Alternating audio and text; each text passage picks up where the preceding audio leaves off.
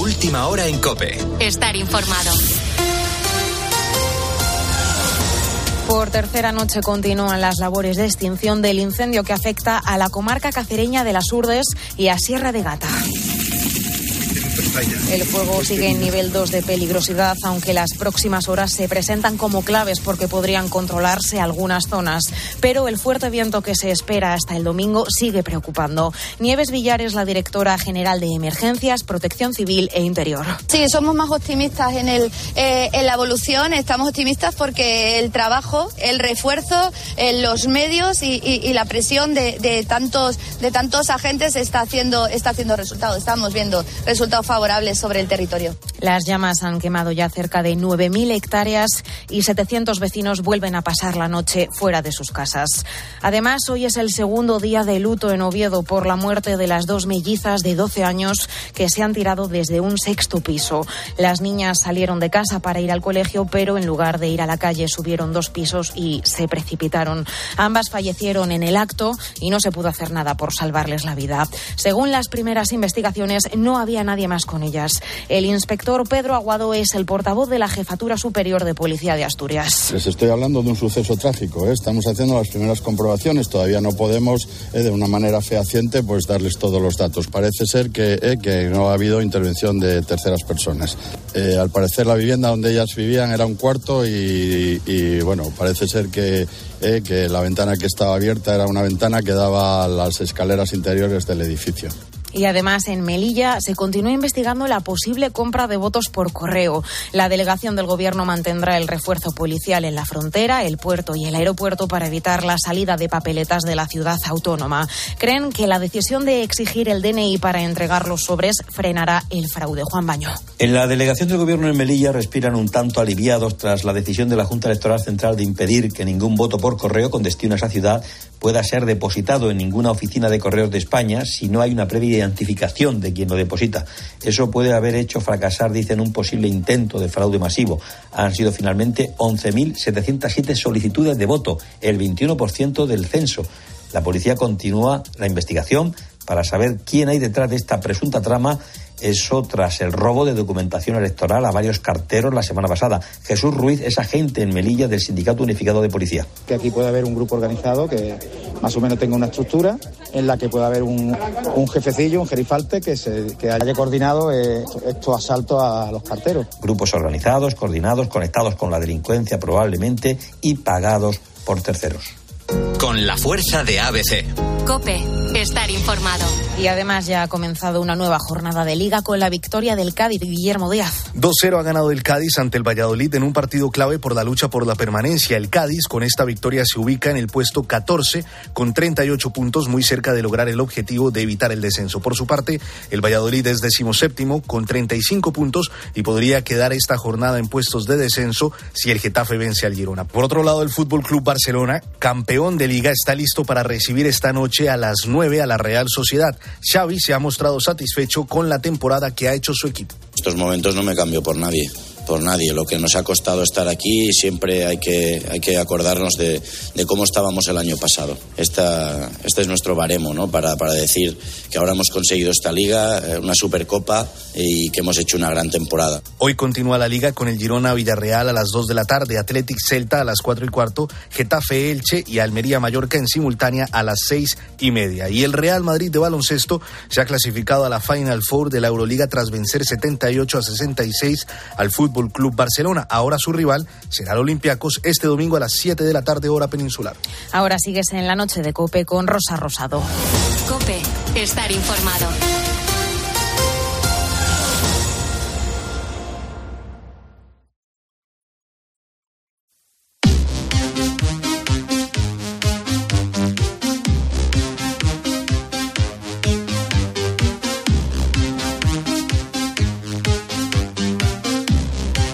Rosado. La noche. Cope, estar informado.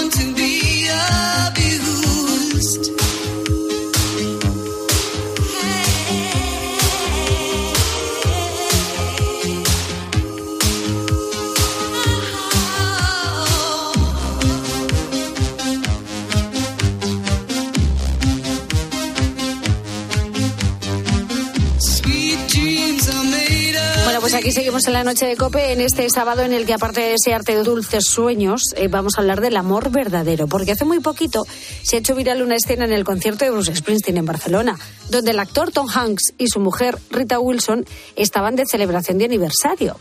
En las redes sociales publicaron este romántico mensaje, 35 años de matrimonio, 30 de abril de 1988. El amor lo es todo. ¿Cómo de importantes son estas muestras de amor en público?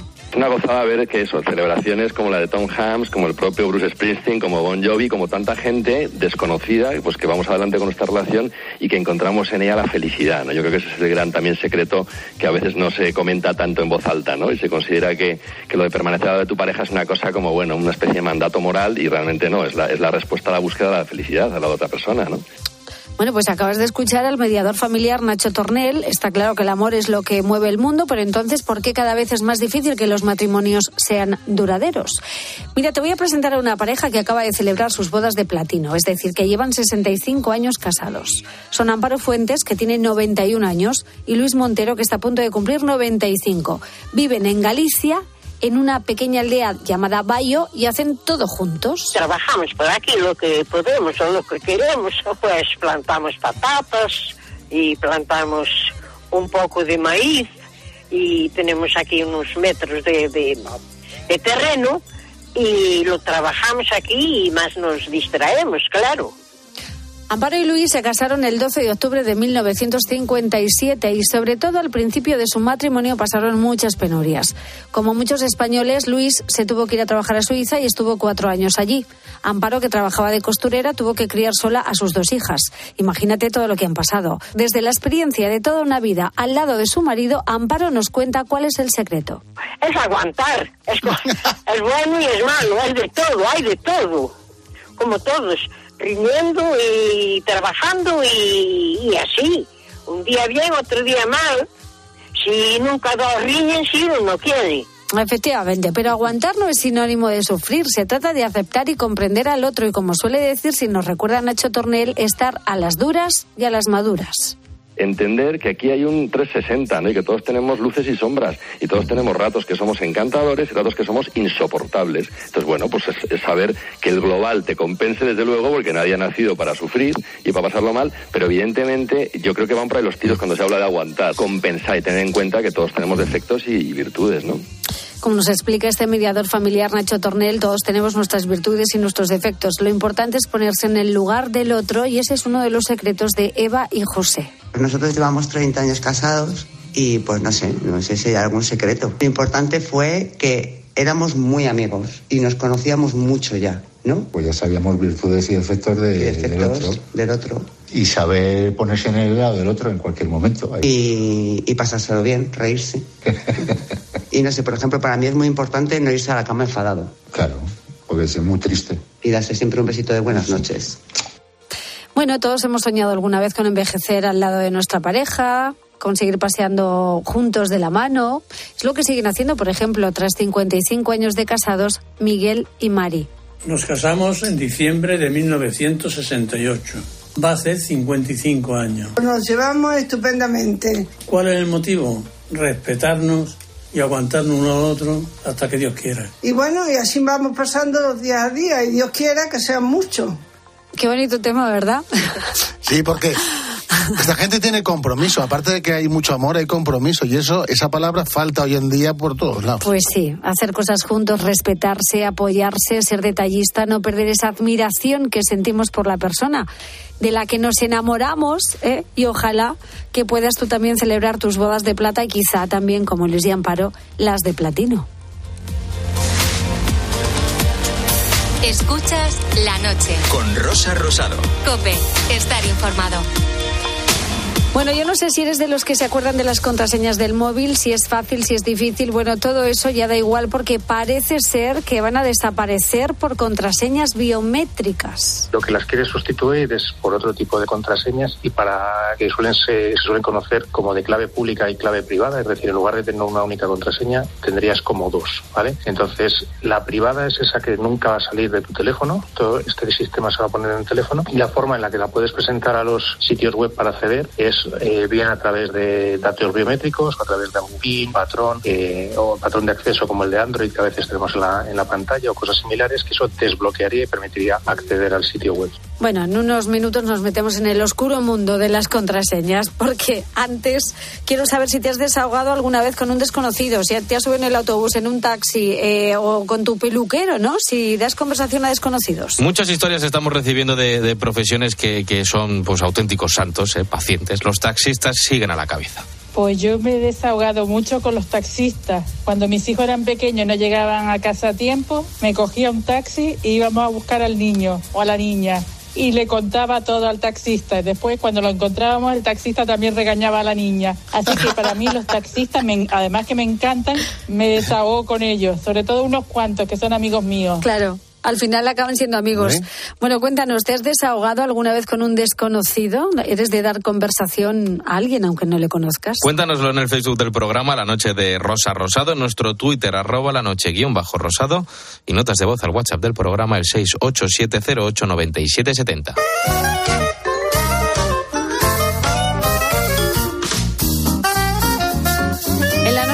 COPE saludamos ya a mi querido cómico manchego, Agustín Durán. Querido, buenas noches. Muy buenas noches, Rosa hermosa, ¿qué tal? Pues muy ¿Cómo bien, vas? aquí estamos pasando el rato. No sé qué te está pareciendo el programa de hoy. Bueno, pues muy terapéutico. Sí, ¿no? Porque sí, sí, porque muchas veces pienso que estoy reventado de la cabeza, que estoy fatal, pero escuchando las cosas que he escuchado esta noche, pues ya, ya no me siento tan mal, estoy bastante mejor, pero, pero ¿cómo puede haber gente que se ponga a contarle su vida a personas que no conocen de nada? Ah. ¿Me puedo explicar? Pues no está mal desahogarse con alguien de vez en cuando, ¿eh? Todo el mundo lo necesita, Agustín. Pero con alguien que conozcas. Bueno. ¿no? Hombre, yo con la gente que no conozco pff, hablo del tiempo. ¿Ves? ¿no? Pero hablas. Sí, parece que ha refrescado, ya está. Tenía que haberme puesto una trenca esta mañana, punto, pero no les cuento lo que siento cada vez que pago el IVA, el IVA trimestral o los problemas conyugales, de verdad que es que hay gente muy rara por ahí suelta. Bueno, hay gente que necesita hablar y, y- y, bueno, pues con el primero que pillan, pues se enganchan. ¿A ti alguna vez no te ha contado alguien su vida que no conocías de nada? Sí, claro, pero siempre ha sido en situaciones muy parecidas. Ha sido por la noche y ha sido gente que se había tomado Coca-Cola al niño, ¿sabes?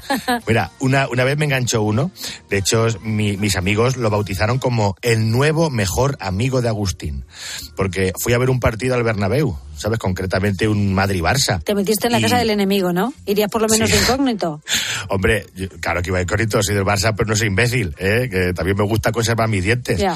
El caso es que me senté al lado de un señor que tenía pinta también de haber estado tomándose algo en el bar antes del partido. Sí. ¿Sabes? Y no se había tomado unos cortados con sacarina, ¿no? No, ni un cacabla t- tampoco. Ya. Y de repente empezó a insultar a los jugadores del Barça con, con insultos no reproducibles en la radio, ni siquiera a esta hora de la madrugada. Y el hombre me miraba como buscando mi aprobación. Y sí, ¿y qué hacías tú? Yo, nada, cabecear, cabecear como los perros esos que se ponían en los coches en Sí. los años 90. Yo me voy al pescuezo dándole la razón y ya está, ¿sabes? Porque me empezó a contar su vida entera y yo ahí intentando ver el partido y de repente, mira, marca gol el Barça. Uy, uy, uy. Y lo celebraste. Que, que se va, ni me inmuté, ¿sabes? Más, más quieto que un poste de la telefónica, ¿sabes? Entonces, mi nuevo amigo empezó a lanzar halagos a todo el pueblo catalán y a los progenitores de los jugadores, y así estuvo pegando voces hasta que poco después marcó el Madrid. Pero, pero lo mejor es que el hombre de repente se me abrazó, que el abrazo duraría 10 segundos, pero, pero se me hizo más largo que la versión extendida de lo que el viento se llevó. Y me, me estuvo doliendo el pescuezo dos semanas del apretón que me pegó el paisano. Eh, mis amigos, claro, se partían el ojal de verme en esa situación. Me hicieron fotos y todo, ¿sabes? Con, con mi nuevo mejor amigo. Ya, ya, ya. Se lo pasaron mejor viéndote a ti que con el partido. Sí, sí. Menos mal que el partido acabó empate a uno. ¿eh? Llega a meter otro gol más el Madrid y se me abraza ese señor. Bueno, y es probable que ahí ya me hubiese quitado yo la careta, ¿sabes? Porque ya, ya tenía la batería de la paciencia parpadeando. ¿sabes? ¿Ves? Pero en su momento, a ver, lo pasaste mal. Pero con el paso del tiempo es algo que puedes contar y te puedes reír. Y en tu vida cotidiana, ya sabemos que tú eres de poco hablar, pero ¿tienes amistades en tu círculo que parezcan de incontinencia verbal? Hombre, por supuesto, como todos. Pero bueno, claro, como son amigos y amigas, me los como con patatas. Pero los que peor llevo son los que esos que te hablan y te dan lecciones de cualquier cosa, ¿sabes? Sin tener ni idea de nada, ¿no? Los, los tolosa, que ya eh, lo llamo yo así, Los porque Tolosa. todos lo saben. Ah, Los Tolosa. que tienen opinión de todo, ¿no? Mira, uno eh, en el bar de mi pueblo le digo, oye, que me, me duele un poco aquí en la pierna, ¿sabes? Y me dice, eso me pasó a mí, es una elongación en el peroneo. Digo, pero tú verás, un modorro que sabe de fisioterapia, lo mismo que Chubaca de cremas depilatorias. Bueno, y otra que también almuerza lengua es la mujer de un amigo mío que para contarte algo, por ejemplo, que ha ido a comprar plátanos, te cuenta todo lo que ha hecho durante la semana. Uf, ¿eh? y además se va despistando en mitad de la historia, ¿eh? Sí, que te dice, bueno, iba a ir a comprar plátanos, eh, me levanté, me duché, fui a recoger un paquete que no me entregaron porque decía que no estaba en casa, Sí, sí, pero y que yo no me haya movido, tú verás, yo estaba allí. sí. Luego salí a la calle, me encontré con Felipe, uy, qué mal está el pobre Felipe desde que lo dejó con la Maripili, Bueno, ¿sabes? a mí Uy. cuando me hacen eso yo ya empiezo a desconectar, dejo la mente en blanco, me dan ganas de decirle, en resumen, en resumen, pero bueno, me pongo en modo avión y, y lo dejo pasar, ¿eh? Claro, claro, yo igual, vamos, yo empiezo a menear la cabeza también, como el brazo de los gatos de los chinos, ¿sabes? Yo empiezo a pensar en mis cosas, pienso que cuánto debo de querer a esta amiga para no mandarla a hacer puñetas. Fíjate cómo será la muchacha, que la llamamos la radio. La radio, porque, porque solo se calla cuando se le acaban las pilas a esta mujer. Oye, tiene bien puesto el mote, ¿eh? Que tú de motes también, bueno, los que vivimos en los pueblos también entendemos mucho de, de motes. Tú de este tema también controlas, ¿eh? Sí, yo podría escribir varios libros, soy recopilador oficial. Sí, sí. Y en tus actuaciones tú vas preguntando por ahí motes por los pueblos. Claro, claro, busco motes y busco también la explicación de los mismos. Anda, mira. Mira, esta semana, el lunes, en Villa García del Llano, que allí celebraron San Isidro, Sí. eh, me, y me contaron que había uno al que había pegado un bocado, un borrico en la cabeza cuando era pequeño. ¿Sabes cómo le llamaban? ¿Cómo? Cabeza empezada. Ay, ¿eh? madre. Cabeza empezada. Dime que no es maravilloso. La verdad ¿eh? que sí. Que reírse de uno mismo ayuda a superar eh, nuestros traumas, ¿eh? Y si te ha mordido la cabeza un borrico, pues bueno, es mejor tomárselo con humor. Sí, Qué sí, lástima. Yo llevo, claro, yo llevo comprobando esto desde hace mucho tiempo, que reírse ayuda a superar cualquier Ayuda, dificultad. ayuda. Sí, sí, sí. Y, y en, los, en los pueblos hemos sido capaces de hacer motes de desgracias. Eh, en un pueblo de Ciudad Real eh, conocí a un hombre que tenía 102 años. En la guerra civil le pegaron un tiro en una oreja y se quedó sin oreja. Claro, entonces eso es una faena. Pero con el paso de los años le llaman el taza. Porque solo tiene un asa, ¿sabes? Sí, Es- explícalo por si a estas horas hay alguien que está un poco ya desconectado, ¿eh? Pues eso, una sola oreja en taza, ¿sabes? Así, es que es- es saber reírse de uno mismo, superar nuestras miserias con la risa, qué maravilla. Ya, pero también te digo que lo de los motes es algo que está cayendo un poco en desuso, ¿eh? Pero antes la mayoría de los motes iban pasando de padres a hijos, eso es verdad. Si a tu padre le llamaban el gato, tú eres el gatillo. Si le llamaban calabaza, tú eras el calabacín. Eh, a tu abuelo le llamaban el tomate y a tu padre el tomatillo, lo más normal es que a ti te llamen el cherry, ¿sabes? Claro, bueno, también era así. había motes ganados, no solamente heredados, ¿eh? Claro, también tengo ejemplos, ¿no? Como cabeza empezada. Por que- ejemplo. que- sin ir más lejos, como Eh. ya hemos dicho. Y otro que conocí en un pueblo de Albacete fue un hombre que, que además estaba el hombre sentado en primera fila y le, y le pregunto, digo, ¿tienes mote, hermoso? Me dice, ¿no te has dado cuenta que soy cijijunto? Ay. Que tengo además la ceja muy ancha. Y yo, ah, pues no, no, no, no me había dado cuenta. No, tú verás, si me había dado cuenta, parecía que llevaba el hombre un cepillo de cerda, dado la vuelta, pegado a la frente, ¿sabes? Y el mote viene de ahí, ¿no? De la ceja. Bueno, él me dice el hombre, me han llamado de todo, toda la santa vida con la ceja, me han puesto motes de todos los tipos, me han llamado Unicej, Armacejón, Mazinger Ceja. Y yo, y yo le pregunté, digo, ¿y tú cómo lo llevas? Y dice, yo lo llevo estupendamente, lo llevo genial, me río de mí. Y de fíjate cómo será la cosa que han estado toda la santa vida dando por saco con la ceja, la ceja para aquí, la ceja para allá, la ceja no sé qué, pues hasta que en el pueblo no he conseguido hacerme concejal, no he parado. ¡Qué bueno! Y eso es, eso es sentido del humor, Rosa, Qué eso es saber bueno. reírse. Sí, sí, sí, desde luego. Oye, qué historia más chula, es maravilloso, ¿eh? El sentido del humor que tenemos la gente de los pueblos, ¿eh? Qué fuerte, qué fuerte. Bueno, querido mío, ¿y no me has cantado en esta noche? Sí, es que le he compuesto una canción de rabiosa actualidad de un tema que no habéis atrevido a comentar. ¿sabes? ¿Cuál? Pero bueno, que ya, ya está aquí Agustín Ah, para bueno. poner banda sonora a uno de los temas de la semana, del año y probablemente de la historia de España. Verás. A ver.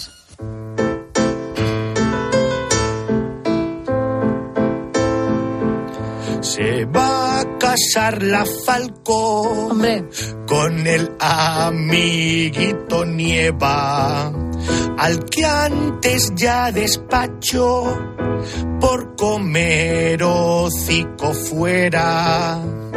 Y ahora que se han arreglado y que todo era bonito, el modisto la ha dejado a dos meses sin vestido, sin vestido, sin vestido, sin vestido menudo marrón.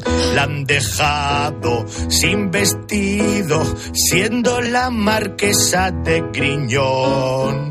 Yo creo que esto es un mensaje, no te cases Tamara Falcón, que a tu madre le gusta el muchacho, lo mismo que a Echenique ir con Vox. Sal corriendo y en vez de casarte, cómprate dos Ferraris y un Porsche. Chimpón. Hay bodas que están llenas de contratiempos, ¿te das cuenta? Sí, sí, yo. ¿No tienes tú el tuyo, Rosa? Eh. No creo que no creo que, que le guste, no creo que le guste. Qué barbaridad. De todas formas, eh, esta tiene menos problemas a la hora de solucionar contratiempos que la mayoría de los mortales, también te digo, ¿eh? Sí, sí, tiene toda la pinta. Tiene toda Telita. la pinta de que Sí. no va a ir con un saco de arpillera. No, no, no. La boda del año, la guerra que nos ha dado y que nos está dando y que nos seguirá dando. ¡Qué barbaridad!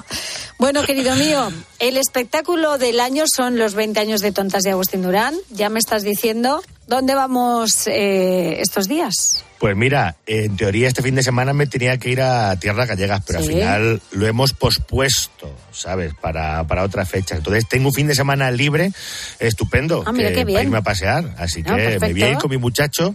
Quien quiera verme este fin de semana, voy a- me voy a ir al Zoya, a la Warner, ¿eh? A aprovechar para, para pasear a mi criatura.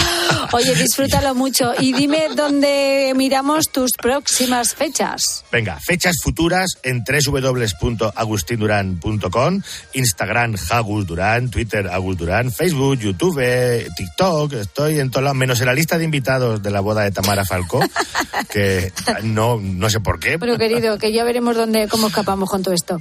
Que te Ya mando muchos besos y la semana que viene te vienes para acá. Ahí nos vemos. Un besito, Agustín Durán. Un besaco hermosa. Adiós, adiós. Rosa Rosado. La noche. Cope. Estar informado. Que tu cuerpo mi lugar favorito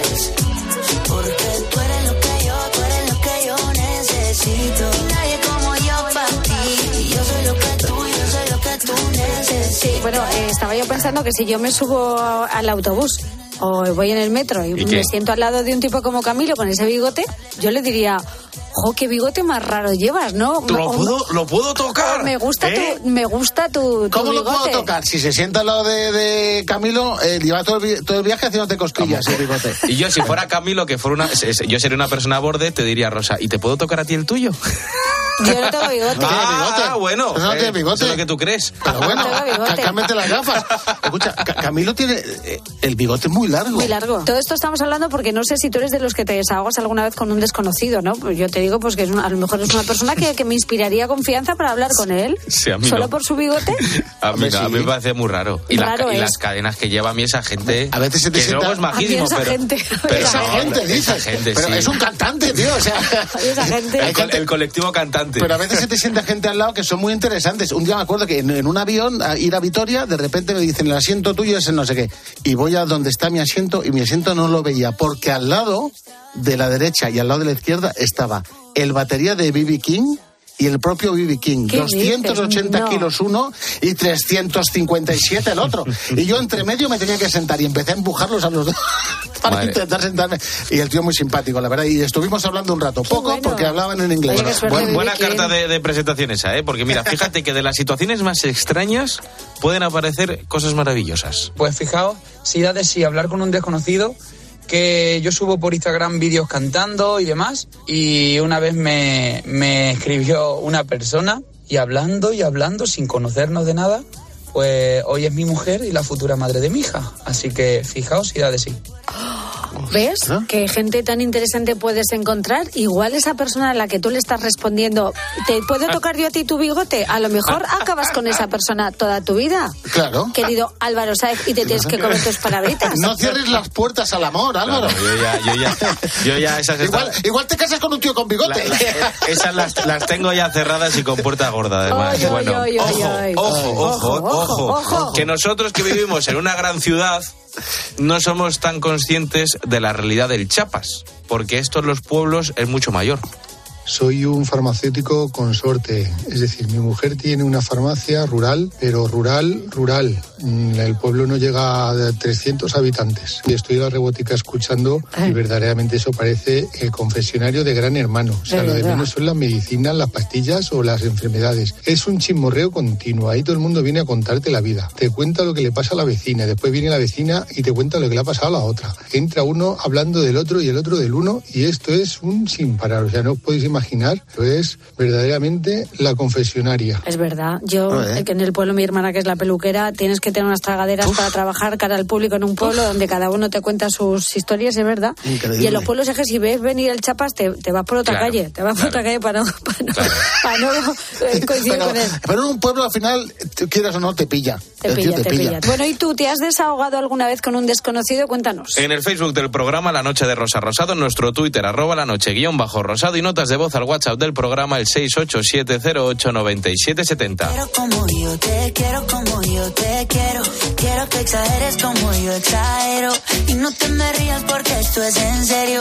Quiero que me quieras como yo te quiero, como yo te quiero, como yo te quiero. Mm, que tu cuerpo es mi lugar favorito. Y tu boca mi comida favorita. Ay, esa. Porque tú eres lo que yo necesito. Porque yo soy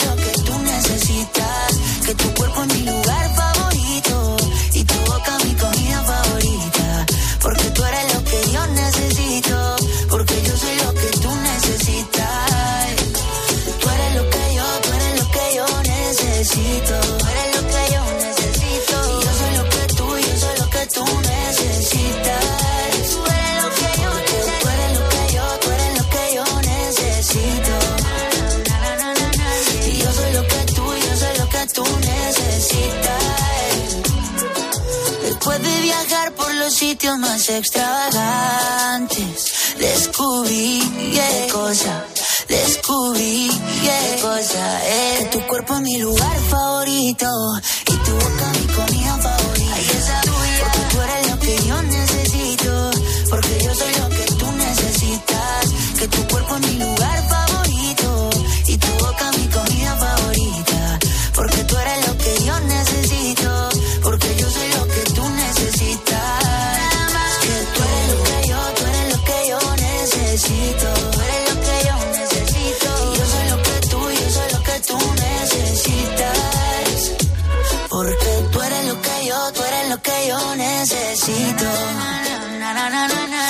Yo soy lo que tú, yo soy lo que tú necesitas.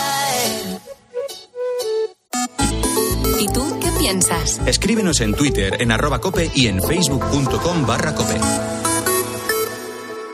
La liga ya tiene un campeón. Que suene el himno del Barça porque ya es campeón de liga. Pero el fútbol y la emoción siguen. Llegan los goles. Este fin de semana, el descenso en juego. Y damos todos. La lucha por el ascenso a primera. Y damos todos. La Final Four de la Euroliga de baloncesto. Es para contarlo. Y este domingo, el derby sevillano. Sevilla-Betis. ¡Bravo! Tiempo de juego. El número uno del deporte. ¡Todo listo! Paco González, Manolo Lama y Pepe Domingo Castaño. Los números uno del deporte.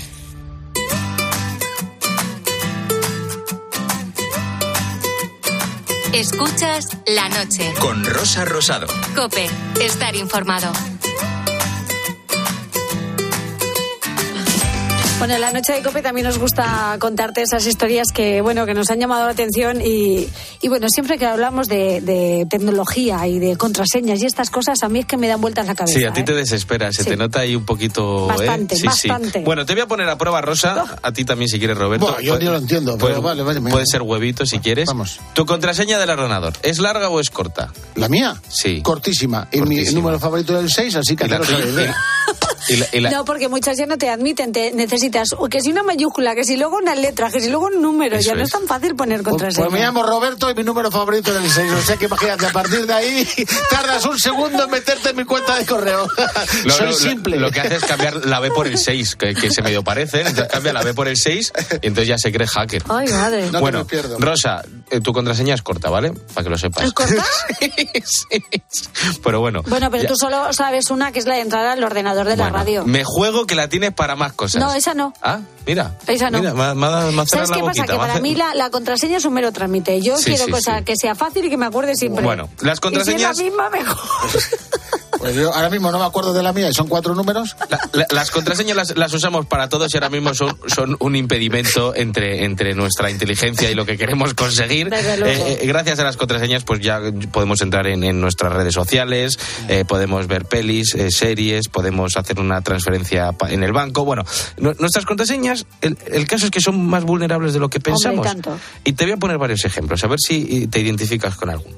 El 56% de los usuarios, es decir, más de la mitad, no cambian nunca las claves de acceso. Correcto. Yo, correcto. Yo tengo cuentas que no he cambiado la contraseña desde que las hice, por supuesto. Correcto. El 42%, es decir, casi la mitad, utiliza la misma contraseña para todos sus servicios. Correcto.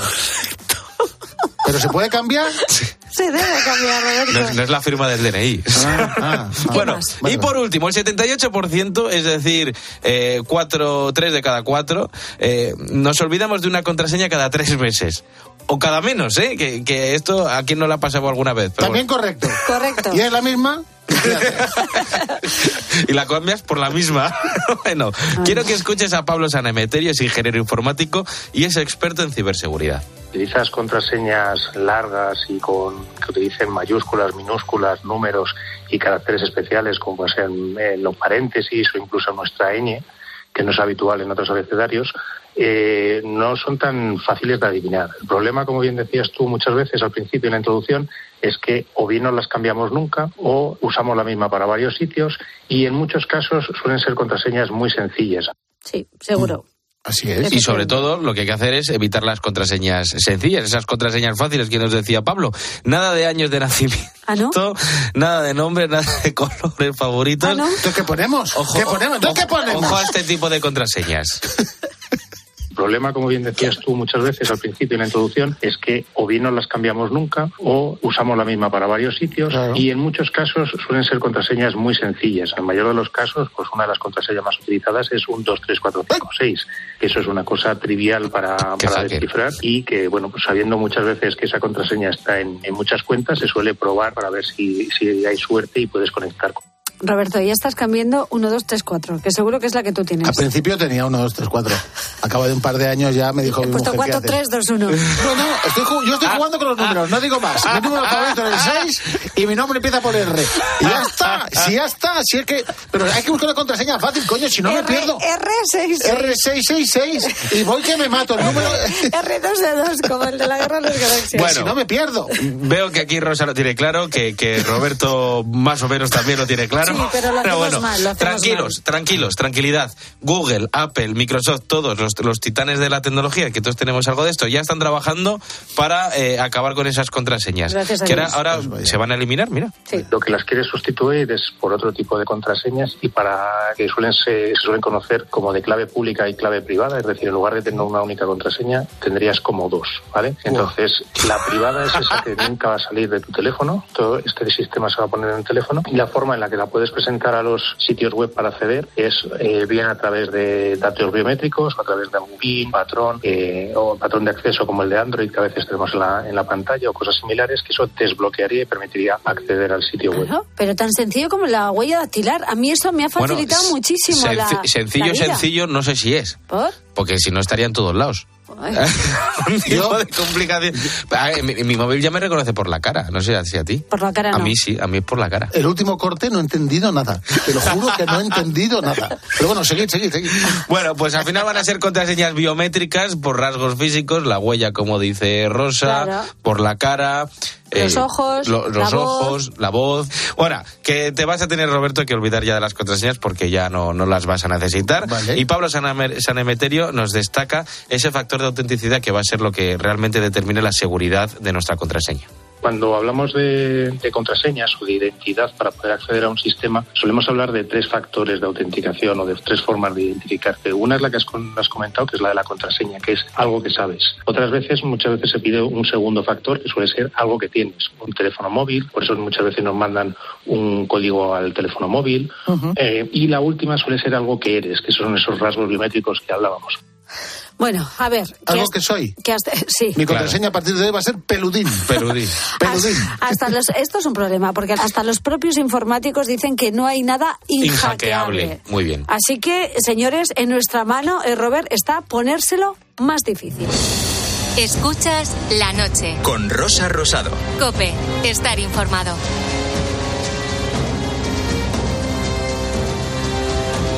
En este sábado, 20 de mayo, vamos a iniciar nuestra sección de leyendas y misterios, algo que siempre nos encanta a estas horas porque es el momento propicio para ello. Y contamos con el gran investigador de estos temas, nuestro experto José Talavera. Buenas noches. Hola, buenas noches, Rosa. ¿Qué tal va la vida? Pues fíjate, hoy vamos a hablar de uno de los países con más misterio del mundo. Hoy viajamos hasta Estados Unidos. Pues sí, Rosa, la verdad es que Estados Unidos es un sitio que sabes que me encanta. Sí. Yo disfruto muchísimo con Estados Unidos y es un sitio que hay que volver porque siempre, Rosa, hay misterios, leyendas, de todo. Eso que es un país bastante joven. Bueno, antes, como siempre, vamos a contarte de dónde vienen algunas expresiones que utilizamos muy habitualmente, pero que desconocemos su origen. Hablamos de un dicho muy llamativo y que siempre me ha sorprendido y es de Madrid al cielo. Vamos, que en Madrid se está estupendamente, quiere decir esto, ¿no? Más o ¿Tú qué menos. opinas, Rosa? Digo ¿Se yo está bien? sí, yo estoy encantada. Bueno, pues la verdad es que Madrid es una ciudad estupenda, de acogida, y este dicho se lo aplica a muchos vecinos y visitantes de la capital. Y hay tres teorías que sobre el origen de este dicho. Mira, la primera, Rosa, se remonta a un tiempo en que Madrid pues no era la gran ciudad de hoy, sino un lugar pequeño, una vez oscuro. Bueno, cambió todo esto el rey Carlos III, el mejor alcalde de Madrid, que se le llamaba, que en la segunda mitad del siglo XVIII logró que tuviera un gran crecimiento. Y por esta razón se supone o se asegura que se acuñó la expresión. De Madrid al cielo. Eso, pero hay otra teoría que la sitúa en la obra de Luis Quiñones de Benavente, que era un dramaturgo español del siglo de oro, y en una obra llamada Baile del invierno y del verano se puede leer estos versos. Pues el invierno y el verano en Madrid solo son buenos desde la cuna a Madrid y desde Madrid al cielo. al cielo, Mira, efectivamente. muy bien. Puede ser ahí. Y hay otros que dicen, ya más esotérico todo esto, que se puede encontrar en el Cerro Garavitas de la Casa de Campo, donde se supone que las almas se van allí cuando mueren para subir al cielo desde allí. Y se dicen, dicen los vecinos, que han visto luces por la noche en este sentido. Anda, mira, pues me gustan las tres, no sabría cuál elegir. Bueno, José. quedamos con las tres, Rosa. Pues sí, señor. Y nos vamos a uno de los países con más misterio del mundo, como es Estados Unidos, que ha dado mucha literatura en este campo y que viene muy bien escudriñar esta noche. Sí, Rosa, bueno, ya te he dicho que tiene una gran cantidad de curiosidades, momentos de empaque, así que venga, vamos a dar algunos apuntes, venga. Empezamos con uno de sus presidentes.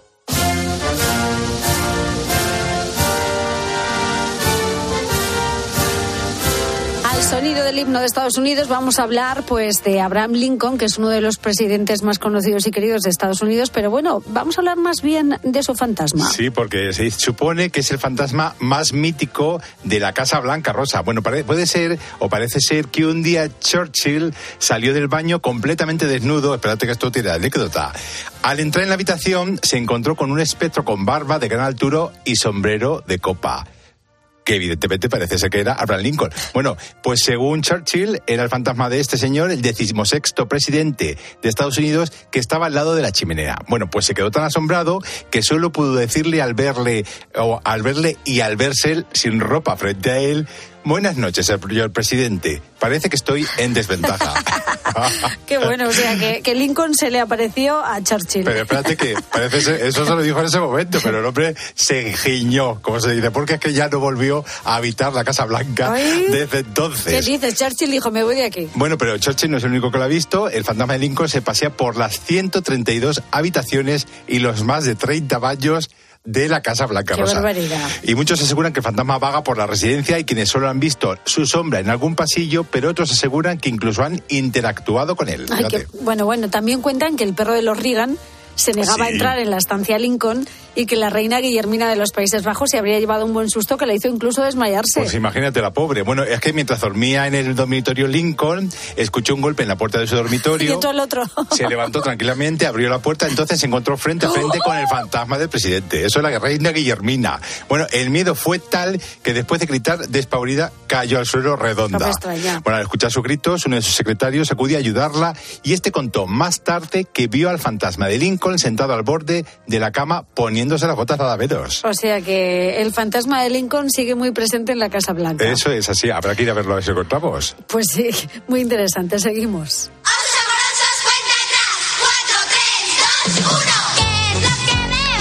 Bueno, hablando de los osos amorosos en este Sí. caso, vamos a contar el origen del primer oso de peluche de la historia que tiene mucho que ver con la historia de Estados Unidos. Pues sí, Rosa, sin ninguna duda. Pero para eso he hablado con Javier Ramos, que ha escrito el libro Historia oculta de Estados Unidos y que me lo ha contado. Tiene mucho que ver también con Roosevelt, por cierto. El origen del primer oso de entrañable peluche de la historia está ligado a la figura del presidente de los Estados Unidos, Theodore Roosevelt, y su desmedida afición por la caza. Corría el mes de noviembre del año 1902 y mientras se encontraba de gira por el sur del país, le entraron ganas de cazar, pero no tuvo suerte. Uno de sus asesores tuvo la extravagante idea de mandar capturar un oso negro joven, atarlo directamente cerca de un árbol y llamar la atención del presidente. Sin embargo, una persona cabal como Roosevelt, cuando vio el oséceno, se negó a matarlo y señaló, si mato a este oséceno, no podré volver a mirar a la cara a mis hijos. La prensa tomó buena nota y estas palabras dieron la vuelta al mundo. Un tal Morris Mitch Tom tenía una tienda en Brooklyn en la que vendía golosinas y muñecas de tela que confeccionaba su mujer. Cuando Boris vio el dibujo en la prensa,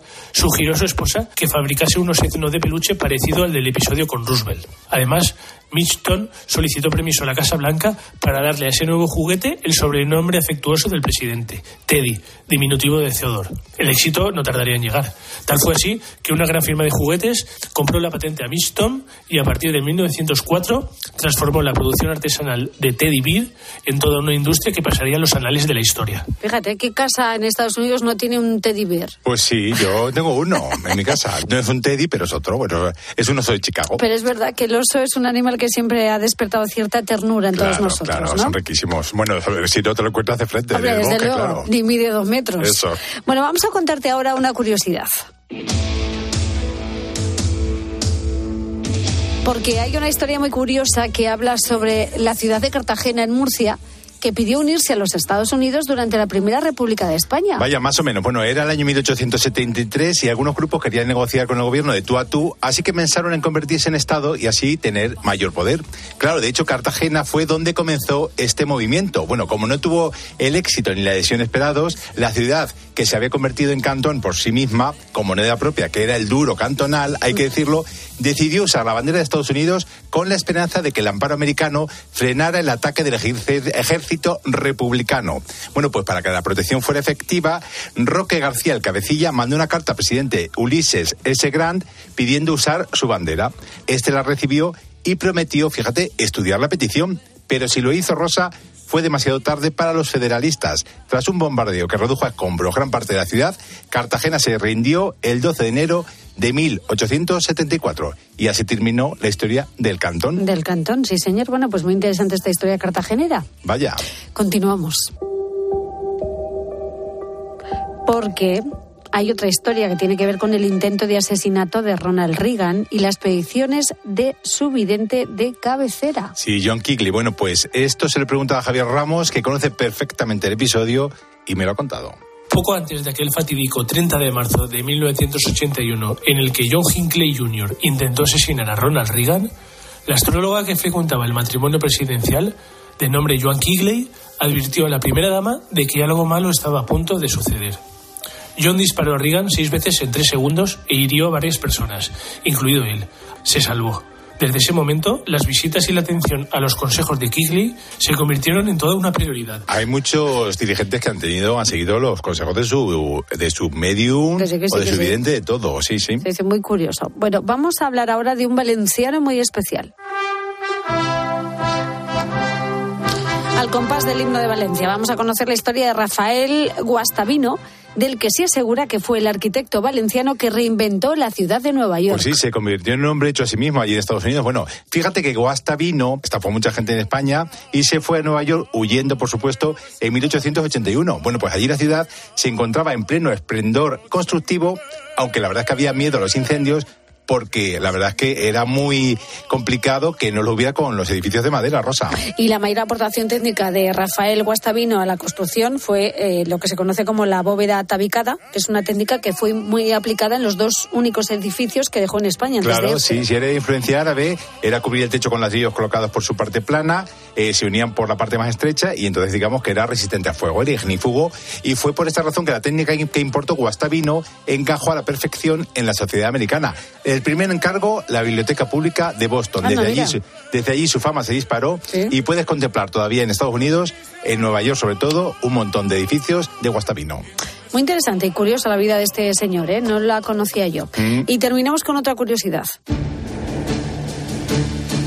Vamos a conocer cuál podría ser el origen del llamado sueño americano que tiene que ver con un español llamado Francisco Roldán. Bueno, pues vamos a preguntarle a Javier Ramos que lo cuenta en su libro Historia oculta de Estados Unidos. El regreso del primer viaje del almirante genovés trajo a España una leyenda de un nuevo mundo repleto de oro y riquezas, lo que despertó el deseo e interés de muchos compatriotas por viajar a aquellas tierras ignotas en busca de un mejor futuro. Grandes expediciones se marcaron con destino a América, con nuestro protagonista en una de ellas. Pero tras llegar allí, muchos comprobaron que la realidad no era tal y como se la habían vendido. En lugar de decepcionarse, Francisco Roldán trabajó para labrarse una reputación y logró que Colón se fijara en él para promocionarle como alcalde mayor de la colonia. Sin embargo, Roldán denunciaría las injusticias y el mal gobierno del genovés y sus hermanos. Hastiado, reunió una cuadrilla y huyó a las tierras de varios caciques locales de la provincia de Jaragua, quienes les proporcionaron comida, cobijo y servidumbre, y se acostumbraron a una vida repleta de comodidades a costa de los indígenas. Ronald vendía, entre comillas, las excelencias de aquellos lugares, por lo que muchos españoles que llegaban a América deseaban sumarse a su causa. El sueño americano estaba tomando fuerza. Bueno, pues es muy interesante todo lo que rodea la historia de Estados Unidos y sobre todo lo que nos une Vaya. y que forma parte también de su Y historia. parecía que no, Rosa, tenemos mucho. Sí, la semana que viene más leyendas. Un beso muy grande, Rosa. Hasta vista. Adiós, adiós. Rosa Rosado. La noche. Cope. Estar informado.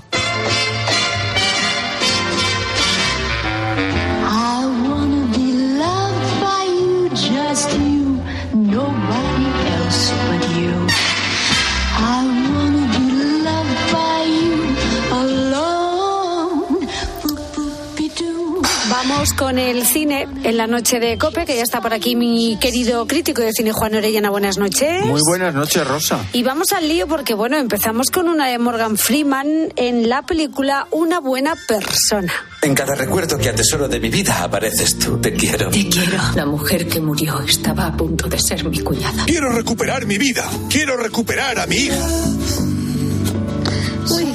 Alguna que otra lagrimilla sí que se nos va a caer, ¿no? Por lo que Sí, veo. a ver, es una peli dura porque trata de una chica que se va a casar con su novio afroamericano y un día va en coche con el- la, hermana del novio y su marido para enseñarles el traje de novia. Y tiene una distracción con el tontón, con el- la aplicación del móvil de estas de tráfico y se traga una excavadora y muere la cuñada y su marido. Caramba. Pero es una película bonita porque cada uno hace su camino para salir del agujero, del túnel en el que se han metido. Bueno, pues aquí tenemos a Morgan Freeman en esta película titulada Una buena persona. Hablamos ahora de esta otra, Tiburón a la vista. ¿Cuatro metros? Quizá cinco. Está prohibido bañarse Tengo que pescar un tiburón. Si matamos a una especie protegida, los ecologistas se nos echarán encima. ¿Desde cuándo eres ecologista? Hace muchos años que usas diésel.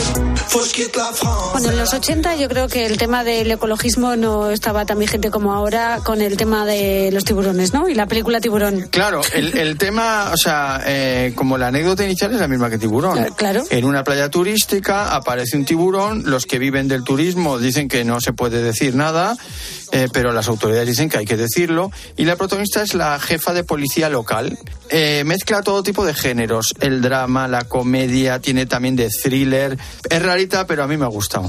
Bueno, y esta otra se titula Alice Cariño. ¿Cómo supo Simon que estabas aquí? Miro mi mail. Me enteré de lo de la chica que desapareció. Vine aquí porque estaba preocupado. ¿Crees que eso es amor? Soy la única persona que te conoce.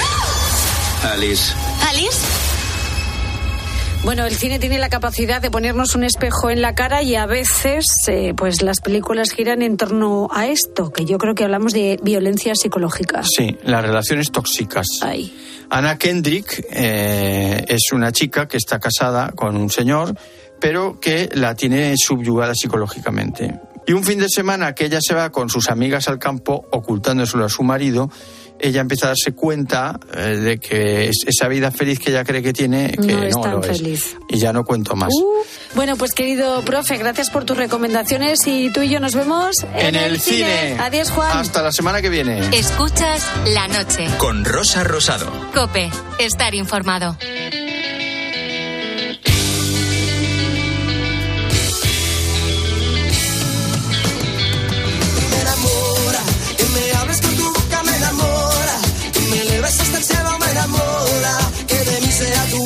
Tu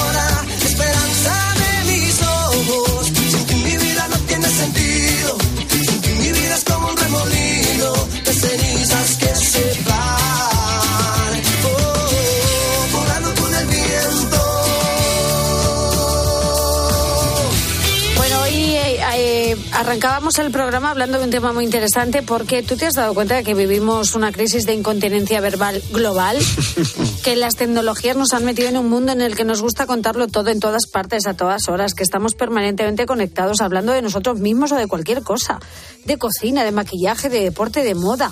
Y, y incluso ante tal agotamiento verbal han surgido pues todo un movimiento a través de libros, de cursos y demás para convencernos de que el silencio es un valor en alza. Es verdad. A mí, sinceramente, es un tema que me fascina porque no entiendo la locura que tenemos ahora todos de contarlo todo a todas horas en redes sociales. Así que yo te invito a que escuches el comienzo del programa porque realmente ha sido muy interesante. Y claro, hablamos tanto que incluso lo hacemos con desconocidos. Y de eso hablamos esta noche, de desahogarse con desconocidos, que lo hacemos. Y cuando no puedes con el enemigo, ojo, únete a él.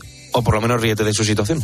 Mira, me han hasta la risa y todo, porque bueno, yo tengo una peluquería canina y aquí voy a poner un rinconcito que ponga salón de terapias o algo así. Es que acaba de entrar un cliente y me acaba de contar toda su vida, todos sus médicos, todas las citas que tiene y demás.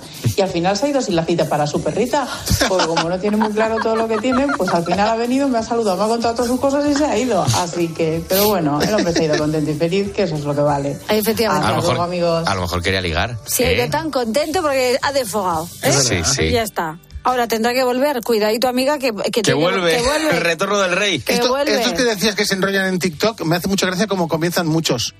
Hola, mi gente. Si no te sigue nadie. Hola, mi gente. Imbécil, mi gente, ¿qué es eso de mi gente? Mi gente, Oh. hola amorcitos, hola mis followers. Que, que yo tengo una teoría Hola, con, con todo esto. Hola, que, eh, pu- pu- puede que en situaciones incómodas, ¿vale? Que haya tensión, pues nos dé por contar nuestra vida pues por nervios. Mi mujer es eh, dentista y el sitio que menos os imagináis donde a todo el mundo se le afloja la lengua es en el sillón del dentista. Ya puede ser mujer u hombre, te cuentan toda su vida. Yo además soy protésico, entonces claro, lo comentamos y como tratamos ca- casos juntos y uno cuando se sienta en el sillón del dentista se le aflojan todos los tornillos. Nunca mejor Es dicho. muy gracioso. Bueno, a mí me da por hablar para retrasar el momento en el Cuando que están tenga- aquí con la Ay, boca y con el- cuando están con el, con el aspirador ese... Y tú, "Ay, que no va a ser, que no". Ahí no se puede hablar. Ahí no, No se, se puede, puede hablar. O puede antes o después, pero el durante no se puede hablar en un dentista. Te queda la lengua. Yo he ido al dentista una vez, dos veces. Una vez a recoger a mi madre y una vez. Y, y no puedes hablar, te queda la lengua. ¿Solo una vez? Una vez. Qué fuerte. ¿Qué te han hecho? dentadura ¿Y qué- tienes, qué-? ¿Y qué te hicieron? Un, un empaste. Un, Yo, un de verdad. empaste, pero, pero muy pequeño. Tengo miedo yo Pero ve- sí, sí, yo también, yo también. Que te ves un tío que se acerca ahí con dos cosas puntiagudas y tu lengua que está que pareces una vaca. O sea, se queda para el lado. Se queda para el lado. Una vaca. Bueno, que hemos hablado de chapas, de gente que, que es eh, eh, héroes, ¿no? De, de escuchar a la gente. Sí. Pero luego hay otra que ha dicho, oye, aquí puede haber una oportunidad de negocio. Pues a mí me pasa que la gente viene a desahogarse conmigo. No sé, estoy en la cola de un supermercado, la que viene detrás, no, pues este Mira, y ya me digo, por ser un poco simpático, vas a la cola del Ah, pues autobús, igual, vas a la peluquería, la ¿no? señora que está esperando, que se lía a contarte su vida, vini, vini, vini, y tú la escuchas, y Te por ser entiendo, amable, pues también le das conversación. Vaya donde vaya, me voy a montar un negocio de asesoramiento a la gente. Pues sí. Bueno, pero él por lo menos les contesta, yo no, y siguen. Yo, mira, por ejemplo, yo me enrollo en, en los bares, me gusta que me cuenten historias. Las historias de los bares me gustan, de los camareros, de la gente. Es verdad, las historias de los bares es, son- es muy chula. Sí, sí, Te enteras sí, de la vida. que, eh, exactamente, y encuentras gente muy interesante hablando con desconocidos. Es verdad. Así que si eres de, de desahogarte con desconocidos, tú sigue haciéndolo, que te vas a encontrar gente muy maja como este oyente que te va a escuchar, gente muy borde como Álvaro Como que yo, te va a mandar al yo. y gente como Robert que te va a poner caritas y tú ya decides si sigues o no. Pero es que la vida es así. A la cuarta carita cambia porque me va a dar un, una- un tabardillo. Dicho todo esto, gracias a todos los oyentes por vuestros mensajes, que ¿Ya? nos vamos ya. Sí, hombre, no. Sí, Vamos, sí. ya, fuera, es un chapa. Nos vamos vámonos. ya. Esto es corto. Ya hemos dado bastante chapa por hoy, pero seguimos abiertos en las redes sociales del programa. Así que búscanos en la noche de Cope con Rosa Rosado. Facebook, La Noche de Rosa Rosado, nuestro Twitter, arroba La Noche guion bajo Rosado y notas de voz al WhatsApp del programa 687089770. Enseguida llegamos a las 4 de la mañana y como siempre te dejamos en buena compañía porque llega mi querido Pulpo con una versión deluxe de Poniendo las calles. Querido mío, que nos traes muy buenas. Muy buenos días, Rosa. Pues fíjate, cuando tú acabes, nosotros vamos a empezar a poner las calles y encima vamos a recordar esos grandes momentos de toda esta semana. Eh, vamos a comenzar hablando de la autoexigencia, que en ciertos momentos es verdad que, que nos ayuda a sacar lo mejor de nosotros mismos, pero en otros nos lleva a ser demasiados perfeccionistas y, y no somos capaces de gestionar los fracasos. También vamos a hablar sobre las lenguas. No me refiero a lo que tenemos dentro de la boca, sino a la interlingua. Se trata de una lengua artificial que está basada pues, en vocablos comunes a la mayoría de los idiomas romances. Y esto es súper interesante. Además, no vamos a olvidar las llamadas que hemos ido recibiendo durante toda la semana de nuestros ponedores, de nuestra audiencia. Omar Fernández, por ejemplo, era un ponedor que nos contaba que era transportista de alimentación y bebida, que recorre todos los días los kilómetros que separan Asturias y Madrid para trabajar. No es el único. Es verdad que también vamos a, a conocer una historia de un colegio de perros que nos contaba Mercedes, que estaba, eh, bueno, pues eh, poniendo las calles en ese momento en Jerez de la Frontera. Y también mm, en este Poniendo las calles deluxe vamos a recordar esas noticias curiosas de la semana de la mano de Beatriz Calderón en el Pasan Cositas y por supuesto pues le daremos como siempre la del pulpo al mismísimo Carlos Herrera. Así que gracias Rosa, cuando tú acabes nosotros comenzamos a poner las calles. Gracias, compañero. Te oímos y te disfrutamos hasta ahora mismo, Pulpo. Este es mi lenguaje, es el que más me gusta. Le tengo respeto y a veces me asusta. Que no tiene fecha de caducidad. Yeah, yeah, yeah, yeah. Me gusta lo simple, lo Qué bonito canta la Pastori. Muy buena. Es Qué buenísima, buena es tan maja. un ¿Cuántos gusto. años lleva? 20 en la música. 20 en la música. 20 alguno más, y- 20, 21. Y con su marido, el tocador de guitarra. Con Chaboli. El Chaboli. Sí, el hijo del, del medio de los chichos. Sí, señor. ¿El del medio de los chichos? Sí, es su hijo. Sí, señor. Bueno, que hoy Nia Pastori ha venido a vernos para celebrar, pues eso, que acaba de sacar un disco y que la semana que viene, el sábado, comienza gira. Así que no te la pierdas y puedes volver a escuchar la entrevista, al igual que cualquier otro momento del programa, en cope.es y en las redes sociales de la noche de Cope con Rosa Rosado, que aquí somos muchos haciendo la noche, ¿eh? Demasiados. La noche- Demasiados. Nunca demasiado. Ahí sí, Nunca es demasiado, hombre. Álvaro Sáez, gracias. Hasta la próxima semana. Adiós, adiós. Roberto Alcaraz. Un besito. ¿Cómo ánimo? ¿Qué ánimo? Ánimo tú, Bueno. no te digo, yo estoy Ánimo en la animado. cola del súper, en la cola del súper. Dice ánimo, dice. De Eh, ánimo. Con lo tuyo, ¿eh? Bueno, intentaré, intentaré llegar a la semana que viene, venga. A ver si hay suerte y sí, sobrevivo, amigos. si no un saludo. avisa, si no avisa. un besito, ánimo. coño. La vez que me han despedido peor. Venga, ánimo. Y suerte con lo tuyo, que bastante llevas. Venga, que hay que irse, Rosa, vámonos. Insúltame De que nos verdad. vamos, venga, insúltame que De nos verdad vamos. es venga. que eh, no se puede decir nada. Que me tengo que despedir también de Emilia Sánchez, que ha estado con nosotros, es. con Mario López Eso es. también en los técnicos, Mariano García, y a los oyentes por vuestra compañía y por vuestros mensajes. Que gracias, que ha La sido un placer. suerte, Rosa. Saludos de Rosa Ánimo. Rosado, mucho ánimo. Hasta la semana que viene. Feliz. Adiós, adiós.